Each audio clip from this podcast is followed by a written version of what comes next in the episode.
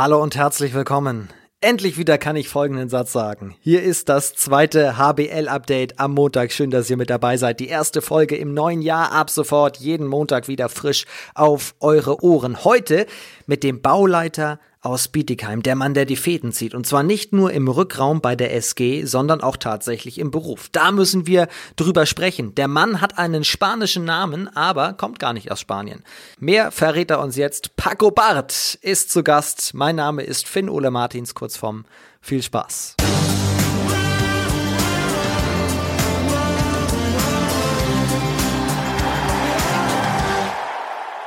Bonjour Paco, hallo. Bonjour. Guten Abend. Wie geht's dir? Mir geht's gut. Ich bin jetzt in Biedigheim und äh, wir haben jetzt äh, heute Mittag trainiert und jetzt daheim einfach. Es ist, also Paco ist sehr spanisch, oder? Aber du kommst gar nicht aus Spanien. Ich komme aus Frankreich, ja. Und äh, Paco Bart eigentlich. Ist, äh, hier in Deutschland oft das äh, Sparte ausgesprochen, aber Paco Bart, ja. Wir nehmen Sonntagabend auf, so viel können wir schon mal verraten, kurz nach dem WM-Finale. Dänemark ist Weltmeister.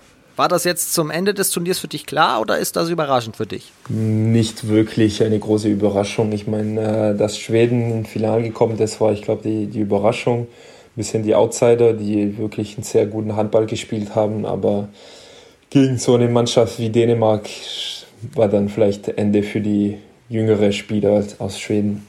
Was war mit Frankreich los? Warum ist Frankreich nicht Weltmeister geworden?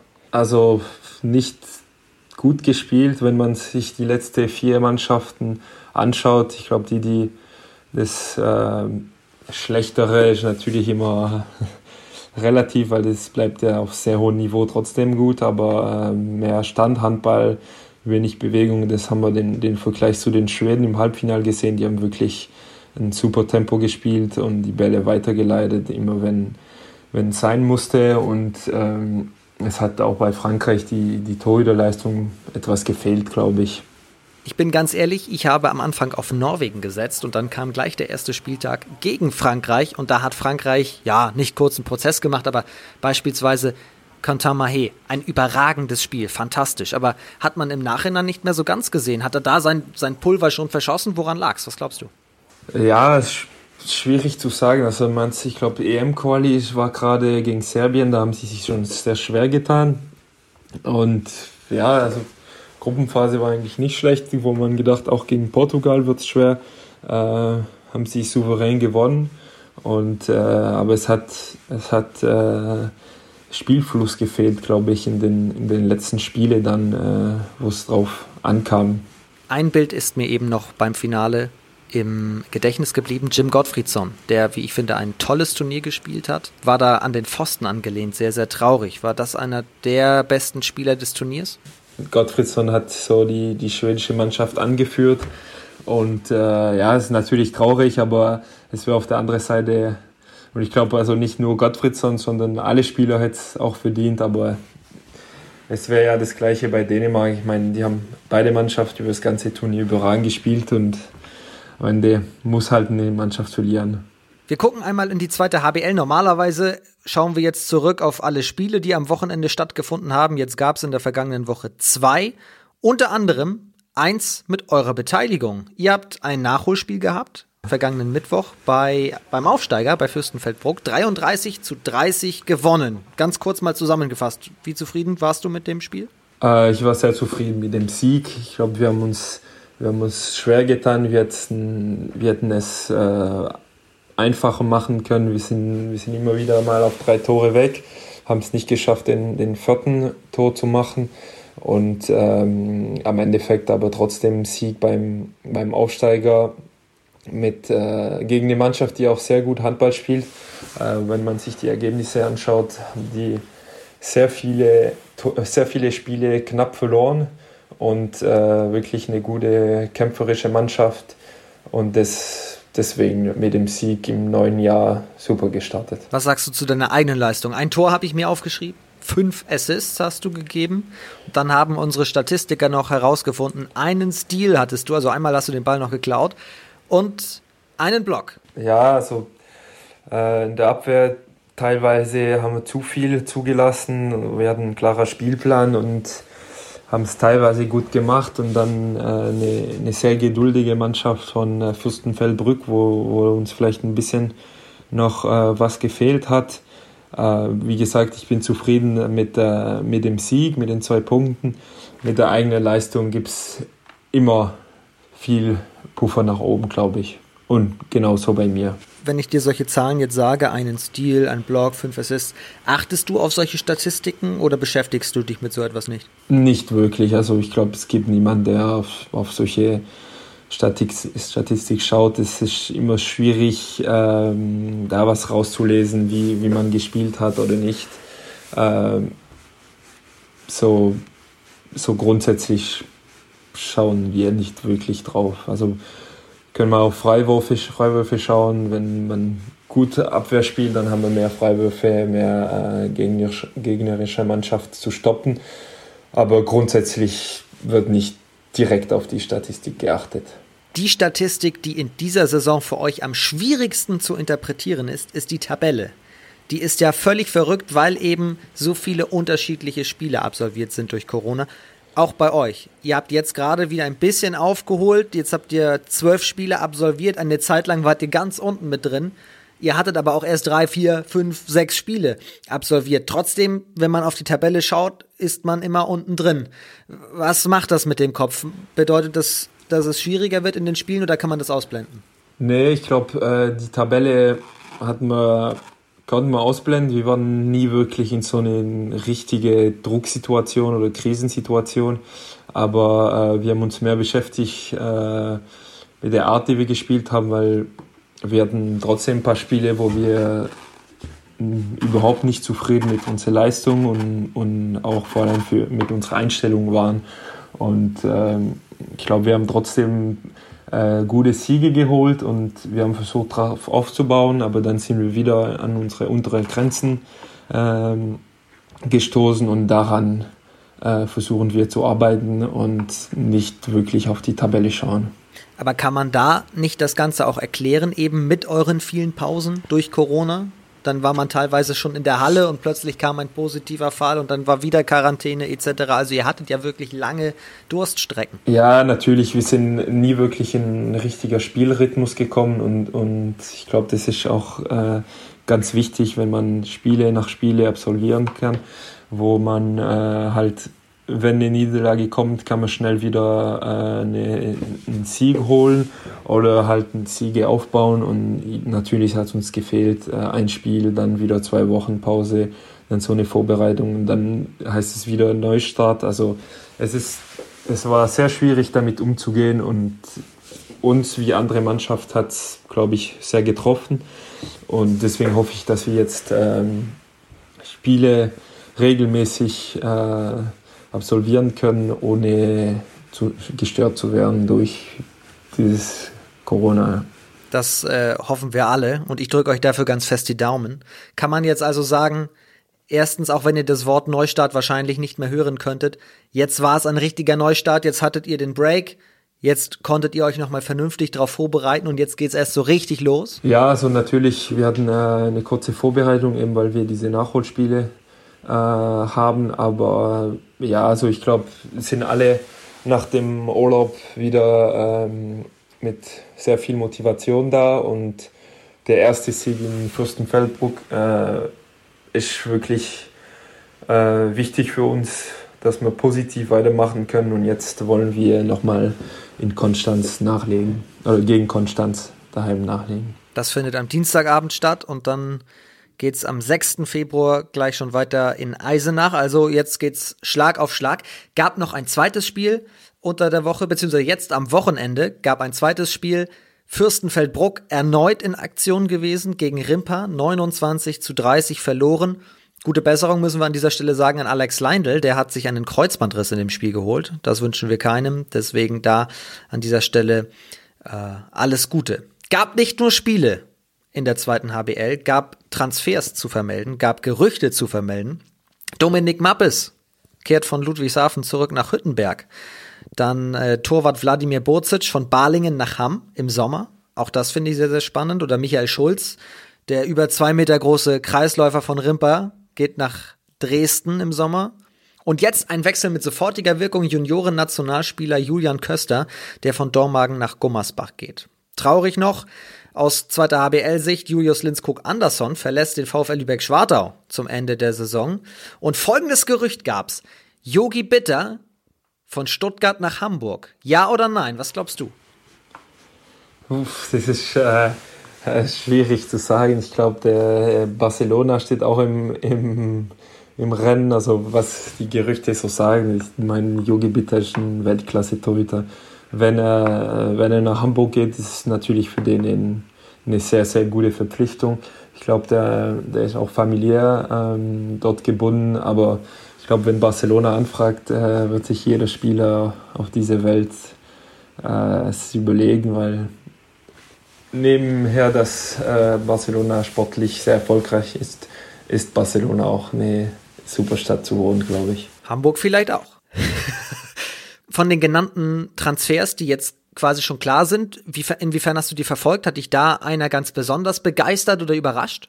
Nicht wirklich. Also ich glaube, der Bosic, der nach Hamm geht, werden, die werden jetzt mit drei Torhüter da sein. Es ist natürlich äh, eine sehr gute Verpflichtung für denen. Äh, Rimpa wird es vielleicht treffen, weil deren Kreisläufer steht sehr im Mittelpunkt und macht auch eine sehr gute Leistung aber so richtig tief habe ich nicht verfolgt. Das soll es auch erstmal mit Updates hier gewesen sein aus der zweiten HBL. Mehr Spiele gab es auch gar nicht, die wir besprechen können. Mehr Gerüchte sicherlich, aber wir wollen ja hier die Fakten auf den Tisch schauen und deswegen über dich sprechen, über Paco Barth jetzt im zweiten Teil. Was hast du neben Training im Januar noch gemacht? Wie hast du deinen Jahreswechsel beispielsweise verbracht? Ähm, ich war ja, wir haben ja am, am 30. noch gespielt und dann war ich äh, in meiner Heimat und am 11. haben wir wieder gestartet, sind wir wieder gestartet und wir haben eigentlich viel trainiert, also nebenher war nicht mehr so viel Platz, aber äh, ich habe gearbeitet, mein, mein Chef macht mir Druck, dass ich äh, arbeiten muss. Ist ja auch äh, der Jan Asmuth, unser Kapitän, ist gleichzeitig mein Kapitän äh, auf dem Feld und mein Chef, wobei es kein klassischer äh, Chef ist, äh, war meine Tätigkeit als Bauleiter. Ihr spielt in einem Team zusammen, ihr seht euch auf der Arbeit, ihr seht euch vermutlich öfter als mit euren besseren Hälften, oder? Ja, also ich war ich auf jeden Fall. Meine bessere Hälfte spielt in Frankreich. Aber ja, wir sehen uns sehr, sehr oft. Also wir sind viele Stunden am Tag verbringen wir zusammen, ja. Auch im, im wir haben aber ein sehr, sehr schönes Büro. Da fühle ich mich wie daheim. Und das ist nämlich bei mir daheim. Deswegen äh, ist er öfters bei mir quasi daheim. Was sind deine Aufgaben als Bauleiter? Ähm, wir, also wir machen teilweise nur ähm, äh, die Handwerker quasi anweisen, äh, Zeitplan, Bau, äh, Bauzeitplan, wann wie äh, die Koordination sein muss. Und äh, wir machen aber auch ähm, äh, Ausschreibungen und Vergabe, quasi, dass wir mehrere Firmen anbieten und dann das vergleichen und den Bauherren oder Kunden zeigen, dass sie das Beste was wir empfehlen, äh, nehmen können. Als Spieler auf der Position Rückraum Mitte ist man doch eigentlich auch Bauleiter, oder? Ja, nur äh, sind andere Handwerker. Weil viele aus der Mannschaft dieses Jahr auch einen äh, Großteil äh, Handwerkleistung gebracht haben. Weil wir ja, Jan hat selber ein Haus renoviert, aber auch die halbe Mannschaft zum Abreißen da. Und äh, der Julius Emrich, ehemaliger Mitspieler, hat auch sein Haus äh, renoviert. Also waren viele Spieler unterwegs, aber ja, grundsätzlich ist es auch, äh, muss man als Mittelmann und als Bauleiter den guten, für den guten Ablauf sorgen, quasi. Ja, ich hatte jetzt eher handballerisch gedacht, dass du am nächsten Spielzug natürlich auch wieder sagen musst, so und so organisieren wir das Ganze jetzt, aber ich wusste nicht, dass so viel bei euch jetzt neben der Platte auch handwerklich passiert. ja, also es war wirklich gut. Es war gerade in der Zeit, wo wir gar nichts machen konnten äh, quasi Juni, Juli. Und da haben schon ein paar auch äh, quasi auf der Baustelle gearbeitet. Und was würdest du sagen, du mit deinem Fachwissen und deinem Fachblick, wie talentiert sind die Jungs? Also zum äh, Wände einzureißen, sehr, sehr gut. da haben wir Team Dahlhaus, der sowas äh, sehr gut beherrscht. Ich glaube, der hat das jahrelang schon, schon gemacht. Und den Hammer hat er auch eigentlich auf dem Feld ganz gut im Griff. Also man sieht schon bei dem einen oder anderen Parallelen. Ja, auf jeden Fall. Und wenn es nicht ums Wände einreißen geht, sondern vielleicht ums Aufbauen, Renovieren, Tapezieren, ich weiß es nicht. Das haben wir wenig gemacht, ja, aber ich kann bei uns fragen, ich bin, glaube ich, ein ziemlich guter Maurer geworden. ich habe ein paar Wände hochgemacht, aber nee, es ging bei uns eher darum, äh, äh, Wände einzureißen und so weiter. Das Aufbau haben dann professionelle Leute gemacht. Wie ist das eigentlich mit Jan gekommen, mit der Zusammenarbeit? War das reiner Zufall? Habt ihr zuerst zusammengearbeitet und dann zusammen gespielt oder was umgekehrt? Nee, also wo ich hierher gekommen bin, war er schon auch in der zweiten Mannschaft. Und wir haben quasi in der gleichen Hochschule studiert.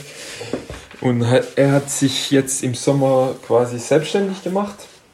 Oder nach dem Sommer. Und er hat mich gefragt, wenn ich mich selbstständig mache, brauche ich auch jemanden, der, mir, der mich dabei unterstützt und das ist quasi genau mein, mein Bereich. Und dann äh, bin ich bei ihm eingestiegen und das ist für mich äh, quasi der perfekte Einstieg in dieser richtige Arbeitswelt, sagen wir mal. Wenn man sich so rund um die Uhr sieht, hat das eigentlich dann auch Vorteile auf dem Spielfeld? Versteht ihr euch jetzt mittlerweile blind? Ja, also blind verstehen weiß ich nicht. Wir verstehen uns auf jeden Fall sehr gut und ich glaube, das hilft auch bei äh, vielleicht bei Drucksituationen, dass man, dass man den Austausch besser herrschen. Jetzt, wenn wir mal höher reden äh, oder lauter sprechen, hat es wirklich keinen Einfluss. Wir, wir streiten nicht, aber es kommen halt immer Situationen, wo man halt ein bisschen in stressige Situation kommt und ohne äh, Feingefühl redet, sagen wir mal so. Heimat haben wir schon gesagt, ist Frankreich. La France ist dein Heimatland. Aber, ob man es glaubt oder nicht, doch, man hat es schon gehört, du hast teilweise eben schon gesagt, das ist schwierig. So spricht kein totaler Franzose. Wo bist du geboren? Ich bin in, äh, in Stuttgart geboren. Und äh, da habe ich auch Familie. Meine Mutter kommt ja aus Stuttgart. Und äh, aber eigentlich direkt in, äh, in Andai aufgewachsen, also meine Heimatstadt. Das ist, äh, wenn man mich fragt, kommst du aus Frankreich, sage ich gerne, ich komme aus Hendaye, weil es ist für mich mehr, ich fühle mich mehr aus Hendaye als aus Frankreich. Wo liegt es in Frankreich? Äh, an der Atlantikküste, der letzte Ort vor Spanien, also Südwesten. Spricht man da mehr Französisch oder mehr Spanisch? Äh, nur Französisch. Also es gibt viele Spanier, die auch da wohnen, aber es wird äh, quasi Französisch gesprochen und teilweise auch äh, Baskisch. Welche Sprachen beherrschst du dann? Äh, Französisch, Deutsch, auch wenn ein paar Fehler auftreten. Schwäbisch? Schwäbisch, ja, naja, nicht so, wie meine Oma sich wünschen würde. Ähm, äh, ja, Französisch, Spanisch, Deutsch und ein bisschen Englisch. Wie wächst man direkt am Atlantik auf? Nimm uns mal mit in deine Kindheit. Ja, am Strand, also es ist wirklich... Äh, ich habe sehr gemerkt, wo ich das erste Mal hierher gekommen bin, 2012. Ein Großteil, was mir gefehlt hat, war was mehr. Also dieses, ich bin auch als Kind viel, äh, war ich viel surfen, viel am Strand und das, das ist, was hier schon fehlt. Oder mir schon fehlt. Wie kommt man da in die Halle? Warum spielt man da Handball? Äh, das ist eine sehr gute Frage. Ich glaube, wir haben es in der Schule gespielt, immer wieder sehr klassischer Schulsport, auch bei uns. Und äh, ich glaube, es gab mal ein Spiel im Fernseher und dann wollte ich da mal trainieren und dann bin ich hingegangen und dort geblieben. In Ondai direkt vor Ort? Ja, direkt vor Ort, ja. Du hast nicht nur jetzt schon in Bietigheim gespielt, sondern es gab schon mal eine erste Station, 2012 bis 18. Da war das erste Mal Bietigheim. Welche Stationen hattest du vor dieser Zeit? Immer Ondai? Ich bin, äh, ich habe in Ondai gespielt, bis ich 15 war. 15. Und äh, dann, äh, dann bin ich nach, äh, nach Irun, äh, ein Jahr B-Jugend und zwei äh, Jahre A-Jugend und dann nochmal zwei, Jahr, zwei Jahre in der ersten Mannschaft, da haben wir zwei Liga gespielt. Und dann bin ich eigentlich nach Deutschland gekommen zum Studieren. Also es war mit dem Handball gar nicht äh, geplant.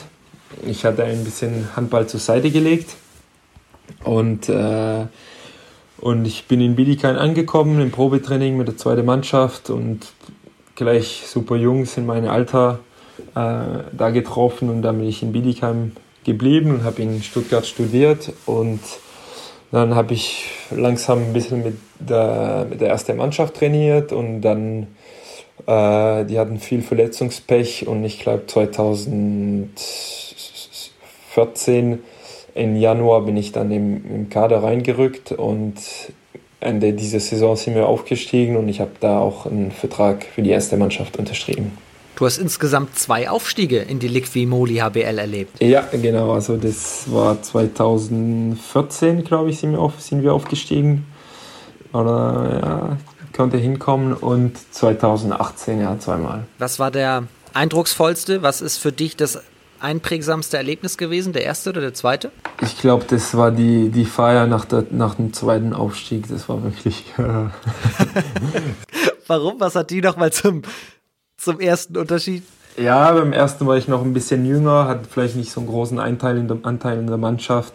Es war natürlich ein sehr, sehr gutes Erlebnis, aber ich war jetzt vielleicht nur vier Monate da und konnte noch nicht so, so begreifen, was, was es war. Und beim zweiten hat, war ich schon ein paar Jahre da und dann äh, die ganze Arbeit hat sich quasi ausbezahlt und, und dementsprechend äh, haben wir es auch äh, gefeiert und es waren wirklich, äh, wirklich sehr gute Erlebnisse. Ja. Kann man davon etwas berichten? Soweit ich weiß, gab es nichts Schlimmeres, aber wie man sich vorstellen kann, das waren drei Tage mit der Mannschaft. Äh, dann waren wir noch in Hamburg und Mallorca und das Ganze drumherum. Also war eine sehr, sehr schöne Zeit. Wer war denn das Firebeast damals in der Mannschaft? Äh, das ist schwierig zu sagen. Patrick Rentschler auf jeden Fall nicht. Der hat uns ein bisschen früher verlassen. Äh, aber ja, ich, waren viele am Start. Valentin Schmidt war ganz gut dabei, glaube ich. Und, aber die ganzen Jungs eigentlich und auch Leute, die gar nicht äh, zum Team gehören, waren auch dabei. Es war wirklich witzige Tage. Ja. Und Robin Haller darf man natürlich nicht vergessen. War immer für gute Partys dabei. Ist Paco Bart ein Firebeast? Ah, ich hatte, ich hatte meine Zeiten, wo es öfters äh, zum Feiern war. Mittlerweile bin ich auch nicht mehr der Jüngste und gerade sowieso.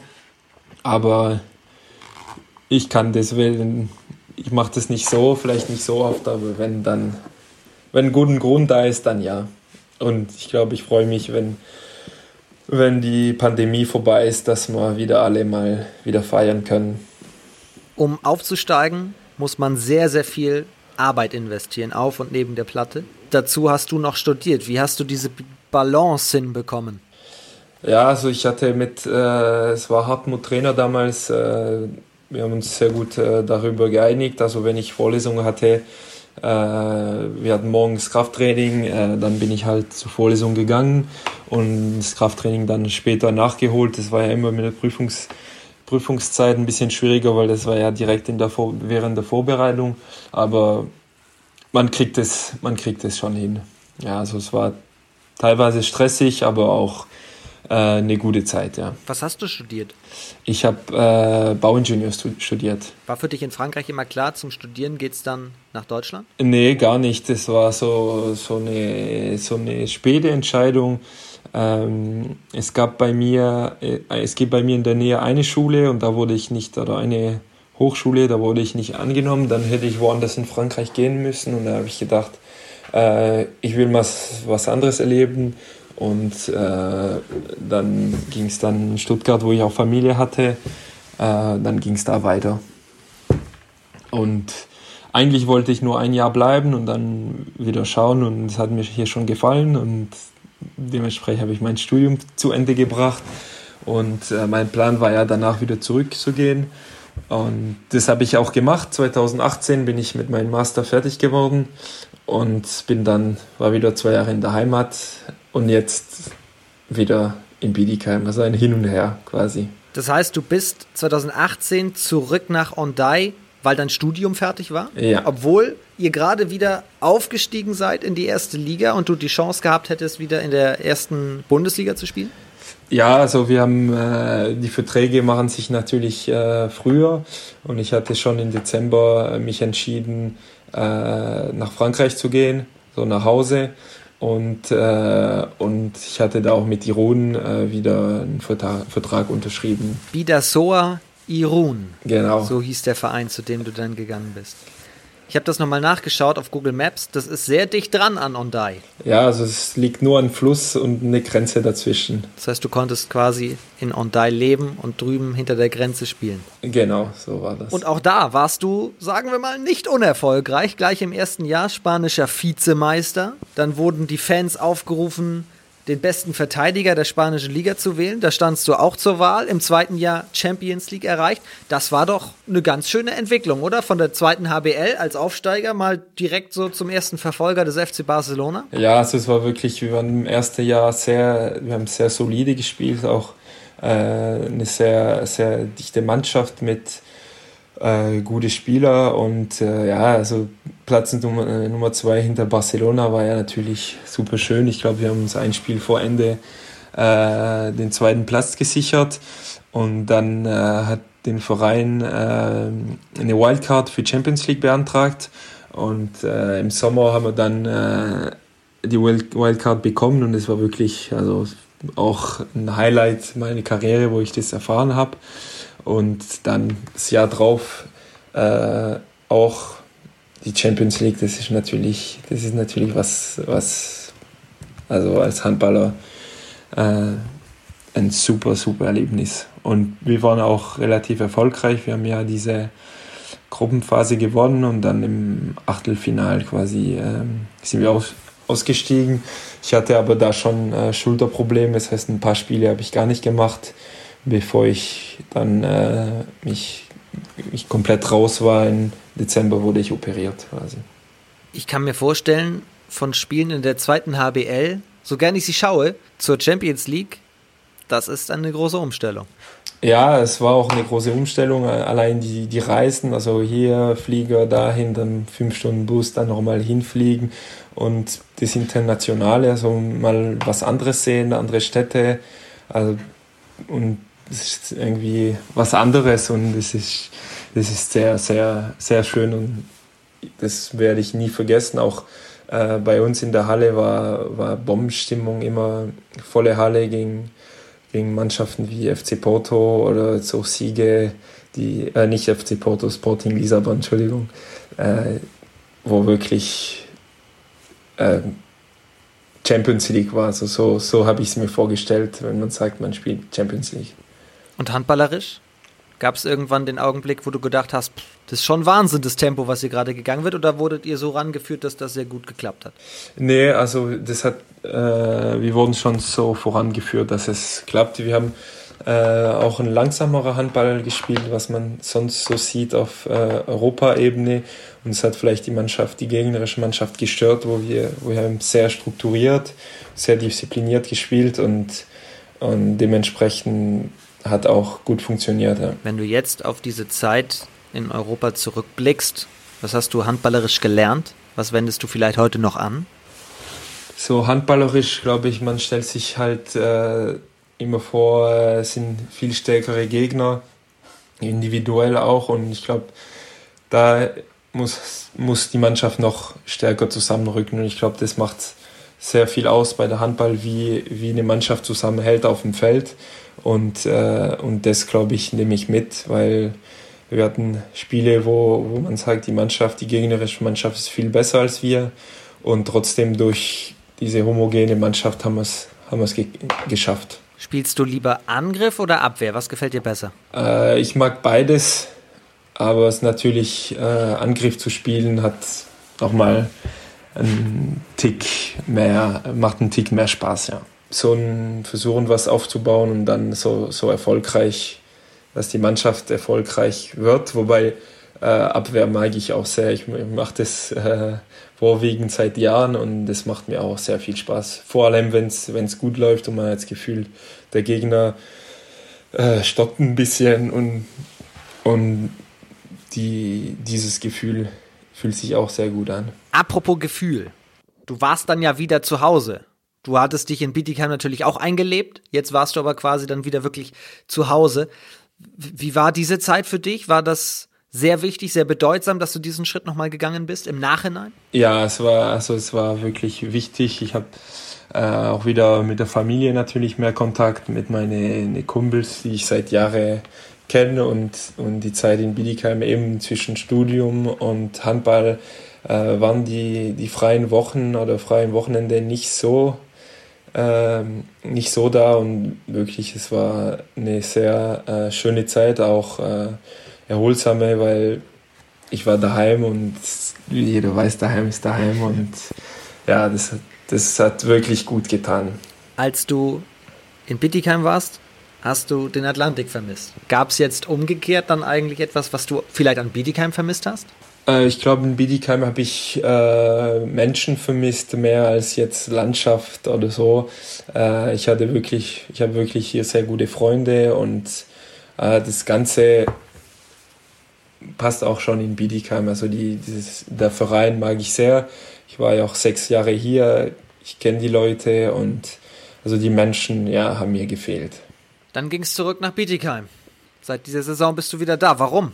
Ja, erstens ähm, finde ich das Handball attraktiver in Deutschland. Das war, wir haben in, in in Spanien, wie gesagt, ein langsamer Handball gespielt und ich bin eigentlich Handballer, richtig Handballer geworden hier in Bietigheim und das schnelle Spiel, schnelle Umschaltspiel, die Geschwindigkeit hat mir äh, ein bisschen gefehlt und, äh, und die, die Ansicht, äh, mal erste Liga zu spielen mit Bietigheim war auch ein Grund zurückzukommen. Ich habe Lust mit Bietigheim äh, wieder erste Liga zu spielen. Diesmal würdest du auch bleiben sozusagen und den, den Schritt mitgehen? Ja, so sowas weiß man nie, weil wie gesagt, die Verträge machen sich davor, aber ich hoffe, ich hoffe sehr, dass, dass ich noch äh, mit Bietigheim aufsteigen kann und nochmal die Chance in der ersten Liga äh, den Platz zu verteidigen, ja.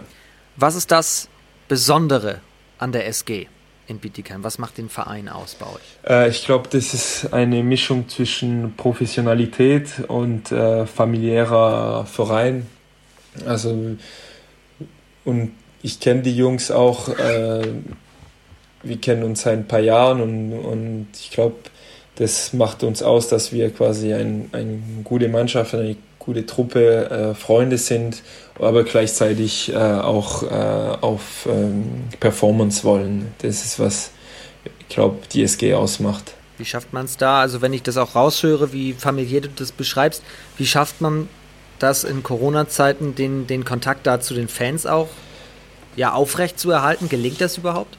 Sehr, sehr schwierig. Also wir hatten mal, äh, Fans haben uns was äh, quasi Überraschungsvideo gemacht, haben wir mal in, im Bus angeschaut vom Spiel. Das, hat, das war wirklich sehr schön, also auch mit unserer Familie drin. Also das hat, ich glaube, viele gerührt. Es war auch sehr, es war also wirklich sehr schön von, von den Leuten. Und äh, aber sonst, sonst ist es schwierig, ja. Äh, man trifft mal wieder jemanden in der Stadt oder so, aber sonst ist es schwierig, den Kontakt äh, mit den Fans zu halten. Leider. Brauchst du diesen Push von den Tribünen? Also fällt es dir jetzt schwerer, auf dem Feld Emotionen zu zeigen oder kann man das ausblenden? Man versucht es auszublenden, wenn man spielt, ist man sowieso äh, quasi im Spiel fokussiert, aber äh, natürlich fehlt es. Also es ist was anderes, in eine stimmungsvolle Halle zu spielen, als in eine, in eine leere Halle zu spielen. Die Fans sind, haben einen großen Anteil an unserem Sport und das macht es auch aus. Und ja, also es fehlt auf jeden Fall. Ich freue mich schon, wenn wir wieder vor Zuschauer, spielen können. Ich habe vor ein paar Tagen mit den beiden Schiedsrichtern aus der zweiten HBL, Klinke und Klinke, gesprochen.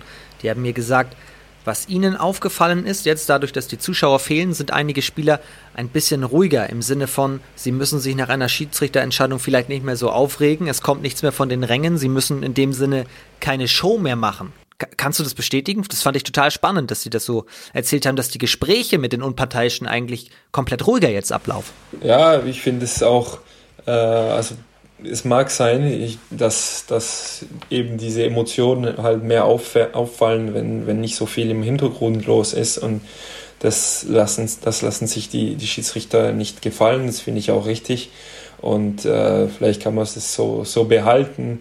Äh, ich finde sowieso, Schiedsrichter die, die härteste Position bei, beim Handball und wenn, da, wenn man da ruhiger, natürlich wird immer Emotion da sein und das ist normal, aber wenn die Schiedsrichterentscheidung äh, mehr respektieren wollen, dann ist vielleicht, was wir als äh, Handballwelt mitnehmen können nach dieser Pandemie. Könntest du dir vorstellen, Schiedsrichter zu sein in einem anderen Leben?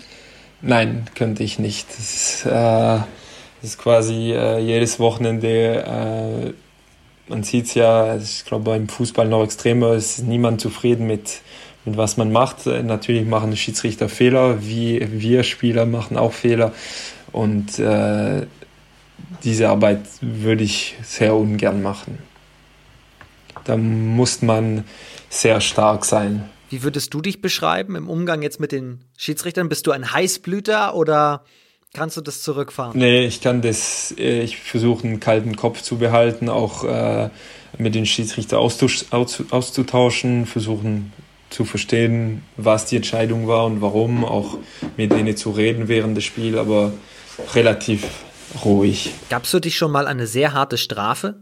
Wurdest du schon mal mit Rot vom Platz, vom Feld verwiesen? Äh, ja, ich wurde schon mal mit Rot, ja, so zwei, dreimal meine Karriere. Aber einmal direkt rot und sonst dreimal zwei Minuten, glaube ich. War, was war beim direkt rot los? Äh, das war noch in der A-Jugend.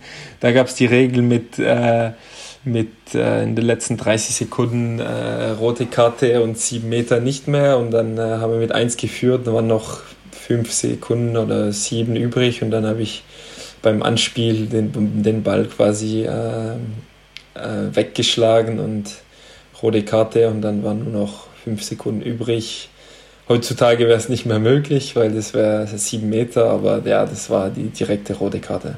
Heutzutage muss man Dänemark gegen Ägypten als Lehrvideo wahrscheinlich auflegen, um zu schauen, was man in den 30 Sekunden vorm Ende noch darf oder nicht. Ja, es ist sehr, also sehr überraschend, dass auf so einem Niveau solche, solche Fehler gemacht. Ich meine, das äh, Viertelfinal äh, der Weltmeisterschaft, da äh, sind auch die Emotionen sehr hoch und vielleicht äh, wird nicht äh, so nachgedacht in dem Moment, wo bei so einem spannenden Spiel nach, nach 70 Minuten quasi. Also. Aber ja, das Lehrvideo könnte sehr, sehr gut sein. Apropos Lehrvideo, was wäre denn ein Lehrvideo von Paco Bart? Also an welches Spiel erinnerst du dich am liebsten? Wo warst du am besten aus deiner Sicht? Dein größtes Spiel deiner Karriere, was man mal deinen Enkeln später zeigen muss? Ah, das ist eine sehr gute Frage. Also es gab äh, in Iron das erste Jahr das Spiel, das Spiel, wo wir uns quasi den zweiten Platz gesichert haben. Da habe ich sehr gut gespielt, glaube ich. Auch äh, vorne sehr erfolgreich. Und ähm, in dem Jahr, wo wir abgestiegen sind mit Biedigheim, äh, ist quasi mein erster richtiges Spiel. War gegen Hamm daheim. Da hatten wir viele Niederlagen, sind wir auch sehr, sehr schlecht gestartet. Und ähm, es war gegen Hamm in der MHP Arena. Da war ich sehr erfolgreich und hat quasi so einen Tag, wo alles klappt. Und das, das hatte ich da. Das haben wir ja vorhin in dem Schnelldurchgang deiner Karriere so ein bisschen ausgeklammert. Wir haben von zwei Aufstiegen gesprochen in die erste Liga. Bedeutet natürlich auch, dass da mal ein Abstieg irgendwann dazwischen kommt. Wie sehr hat dich diese Zeit geprägt? Beeinflusst die dich in irgendeiner Art und Weise? Ja, man hat, das ist wirklich komisch, wenn man äh, von quasi eine Saison kommt, wo man äh, alles gewinnt und äh, ganz vorne dabei ist und das Jahr danach dann äh, Niederlage nach Niederlage. Ich, äh, diese Saison habe ich mich leider schon an der Schulter damals äh, früh verletzt, im September. Das heißt, ich bin am Ende der Saison eingestiegen, wo schon quasi alles entschieden wurde. Aber die Zeit, wo ich gespielt habe, habe, habe ich versucht, äh, viel zu genießen und viel zu lernen. Da war ich noch 21, äh, glaube ich.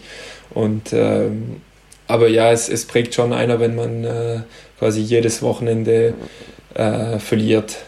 Was muss denn passieren, damit Bietigheim nicht wieder immer auf und absteigt, dass man so dieses Fahrstuhlgespenst mal los wird, sozusagen, dass da, wenn ihr schon Richtung erste Liga schaut, dass sich da das Ganze etablieren lässt? Ja, das ist natürlich immer schwierig zu sagen. Man, man sieht die, die Mannschaften, die von der zweiten Liga hochkommen, sich immer schwer tun, da, da sich zu, zu etablieren. Und, äh, aber andererseits sieht man, die, die SG ist äh, vor äh, zwei Jahre abgestiegen und es hat sich wirklich am letzten Spieltag entschieden. Also es ist alles möglich und, und wirklich, äh, man muss halt quasi jedes Spiel voll dabei sein, auch äh, konzentriert mit äh, Wille und, und am Endeffekt äh, ist die Kampfleistung äh, da sehr wichtig. Und zeigt auf der anderen Seite auch, auch wenn jetzt gerade Corona ist, wie schwer das eigentlich ist, dann wieder den Weg aus der zweiten HBL zurück in die Liquimoli HBL zu, zu schaffen und zu wagen. Ja, also wirklich die, die zweite Liga äh, hier in Deutschland ist eine verrückte Liga, wie gesagt, sehr, sehr homogene Gegner. Du kannst äh, überall verlieren, du kannst überall gewinnen und da musst du halt äh, den Fokus wirklich über das ganze Jahr behalten, weil wenn du denkst, das ist ein einfacher Gegner und das ist ein schwieriger Gegner, da kommst du nicht weit. Ich glaube, es gibt nur schwierige Gegner. Ein gutes Beispiel ist ähm, Fürstenfeldbruck. Stehen ganz unten, sind aufgestiegen, aber wie gesagt, die, die haben viele Spiele mit nur ein Tor verloren und es zeigt, dass, dass jede Mannschaft sehr, sehr gefährlich ist. Das liegt auch daran, dass einfach sehr, sehr coole und starke Typen in dieser Liga herumlaufen. Einer war hier neulich schon zu Gast, Konstantin Mardert, Torhüter vom TV Emstetten. Der hat mir eine Frage geschickt. Darf ich raten? Na klar. Ob ich sein Hemd noch habe. ja. Frag ihn mal bitte, ob er immer noch mein Hawaii-Hemd hat. Es war nicht mehr brauchbar. Also es, war, ich war, es war wirklich ein schönes Hemd. Und den haben wir auf Mallorca quasi äh, Trikottausch gemacht. Und äh, den habe ich nicht mehr, da war nicht mehr so, nach den drei Tagen Mallorca war nicht mehr im Zustand, dass ich im Koffer einpacken konnte. Leider, aber wirklich gut, gute Qualität und sehr schön. Da habt ihr es also krachen lassen im Hawaii-Hemd? Ja, also ich hatte ich hab dann seine Hawaii-Hemd, er hatte keine mehr, kein mehr, aber äh, ja, es war sehr witzig und auch, aber ja, es war eine witzige Zeit, ja. Eine sehr spannende Frage, die ich aber auch noch reinbekommen habe, ist folgende. Wo lebt es sich eigentlich am besten? Deutschland, Spanien oder Frankreich? Also ich sage bei mir daheim lebt sich am besten. Also zwischen Berge und Meer äh, ist wirklich ein, ein, Ort zu leben. Also die Region ist wirklich, ist wirklich sehr, sehr schön, ja. Aber hier lebt sich auch nicht schlecht, also das möchte ich nicht sagen, aber daheim am Strand und bei den Bergen und es ist auch, woher ich komme, fühle ich mich am wohlsten. Als Bauleiter musst du schauen, wie können wir was bauen, wie können wir was organisieren und auch logischerweise so, dass es am besten ist. Was kann man besser machen? Daher kommen wir zu unserer Rubrik Handball verbessern. Viele haben hier über Regeln gesprochen, die sie vielleicht abschaffen wollen oder neue Regeln wurden dazu erfunden. Hier in diesem Podcast geht alles. Wie würdest du den Handball verbessern wollen? Ja, ich, ich, weiß, dieses Thema mit siebter Feldspieler ist immer wieder ein großes Thema. Ich finde äh, ich es ein guter Mittel, äh, mal was anderes zu sehen im Handball. Und äh, ja, wir haben es jetzt am Wochenende, ähm, Mittwoch gegen äh, Fürstenfeldbrück auch angewendet. Ich finde es eine sehr gute, sehr gute Lösung. Äh, vielleicht, wenn man es als Zuschauer jedes Spiel sieht, macht das Spiel vielleicht ein bisschen langsamer. Aber ich finde es eine gute, eine gute Lösung, äh, dass man teilweise einsetzen kann, wenn es jetzt vielleicht jede Mannschaft jedes Spiel 60 Minuten spielt. Ist vielleicht ein bisschen zäh, aber finde ich trotzdem äh, eine gute Lösung und ähm, mit, mit dem Buzzerbeater, weil dieses Zeitspiel haben die jetzt mit sechs Pässe äh, quasi äh, versucht zu reformieren. Das ist natürlich äh, aber immer relativ, wenn das Zeitspiel kommt. Also vielleicht könnte ein Buzzerbeater ein bisschen mehr Spektakel äh, im Handball bringen, wobei ich glaube, das ist nicht, was gerade fehlt beim Handball. Also da ist immer, haben wir gerade bei dieser WM gesehen, immer, immer was los. Sagt Paco Barth, der jetzt mit uns zum Abschluss dieses Podcasts noch auf die kommende Woche und auf den 17. Spieltag vorschaut.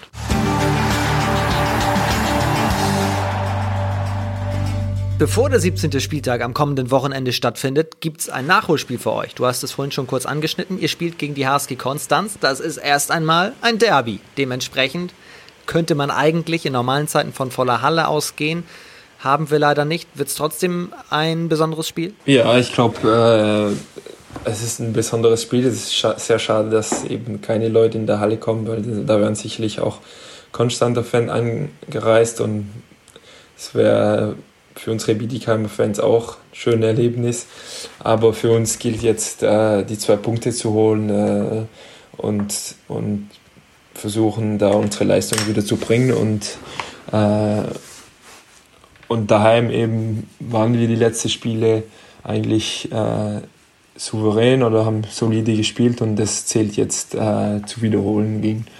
Äh, wir wissen, Konstanz hat auch sehr gute individuelle Spieler, spielt ein sehr eingespieltes Handball und da muss man uns zu 100 Prozent äh, konzentrieren und da sein, um, um da zu gewinnen. Konstanz hat zuletzt auch gute Spiele absolviert, gute Testspiele gegen Balingen, gegen Stuttgart. Wie sieht euer Matchplan aus? Wie wollt ihr spielen? Wie sieht eigentlich der Matchplan allgemein aus? Was möchte Bietigheim an guten Tagen für einen Handball zeigen?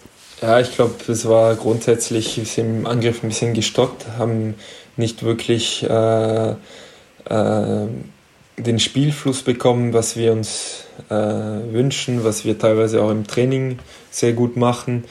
Äh, und in der Abwehr wollen wir stehen, wie, wie wir eigentlich relativ äh, gut gestanden sind in, in viele Spiele bisher.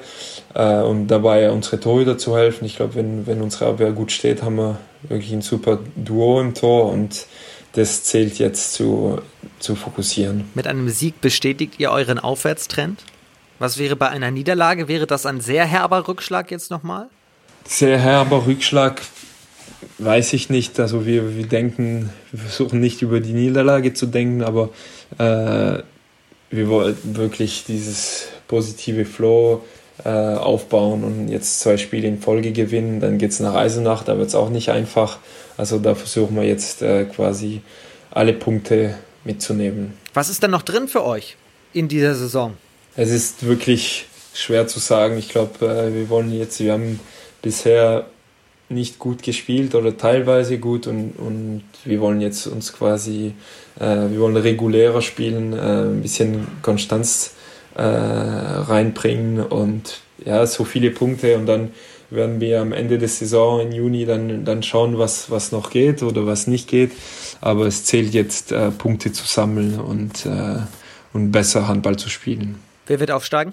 Man weiß nie, was passieren kann. Also den Ziel jetzt zu haben, wäre ein bisschen verrückt, aber wie gesagt, es sind noch viele Spiele zu absolvieren, aber gerade muss, müssen wir uns auf uns konzentrieren und dass wir wieder unser Handball spielen und das, das muss jetzt aufbauen und dann werden wir sehen, wenn, wenn wir jetzt überragend spielen, das haben wir letztes Jahr bei Bietigheim schon gesehen, die, wurden, die waren ganz unten, haben sich wieder hochgearbeitet. Also es ist alles möglich, aber es zählt jetzt Punkte mitzunehmen. Es kann alles passieren. Das gilt auch für den 17. Spieltag am kommenden Wochenende. Wir machen das wie schon im letzten Jahr. Ich lese die Begegnungen vor und du sagst mir, wer gewinnt oder ob es unentschieden ausgeht. Ja, Gummersbach spielt Freitagabend gegen den EHV Aue. Gummersbach. Auch Freitagabend Hamburg gegen Elbflorenz Dresden. Also beide, die da vorne in der Tabelle stehen, sind Freitagabend im Einsatz. Hamburg. Dann sehr viele Spiele am Samstag. Emstetten gegen Hüttenberg. Unentschieden. Wilhelmshaven gegen Konstanz. Wilhelmshaven. Dann haben wir Fürstenfeldbruck gegen den VfL Lübeck-Schwartau. Lübeck. Bietigheim spielt in Eisenach. Ich ahne deine Antwort. Äh, Bietigheim. Dann äh, gibt es doch zwei Partien am Sonntag. Dessau spielt gegen Lübbecke. Dessau daheim. Und Rimper hat Dormagen zu Gast. Rimper. Alle Spiele seht ihr natürlich live auf Sportdeutschland TV. Das sind die Tipps von dir. Euer Spiel in Eisenach. Auch nicht leicht. Also ähnliche Tabellensituation, oder? Ja, also in Eisenach, äh, es, es, war immer schwierig zu spielen. Jetzt äh, haben die keine Fans. Die haben wirklich eine sehr gute Fankultur dort. Und äh, wir wollen aber, ich glaube, das wird auch äh, Hannes, unser Trainer, am Herzen liegt, dass wir in Eisenach gewinnen, wo er lange Zeit gespielt hat. Also auch da wieder ein sehr besonderes Spiel. Ich wünsche euch alles Gute, ich wünsche dir alles Gute, vor allem Gesundheit. Bleib gesund, pass auf dich auf. Vielen Dank. Ich, ich, ich wünsche dir auch äh, gesund zu bleiben und grundsätzlich alle suchen, da gut durchzukommen und gesund zu bleiben und vorsichtig sich an den Maßnahmen zu halten. Was heißt Gesundheit auf Französisch? Santé. Santé, stimmt, ja. Je te souhaite une bonne santé. Merci beaucoup. Und das äh, gilt natürlich auch für euch. Wir sind nächste Woche wieder für euch da am äh, Montag, dann wieder mit einer neuen Folge auf eure Ohren. Bis dahin, guckt auf die Kanäle in den sozialen Medien, lasst gerne ein Abo da, sagt uns, wie ihr es findet und dann hören wir uns nächste Woche wieder. Passt auf euch auf, bleibt oder werdet gesund. Danke, Paco. Vielen Dank an dir. Bis nächste Woche. Ciao.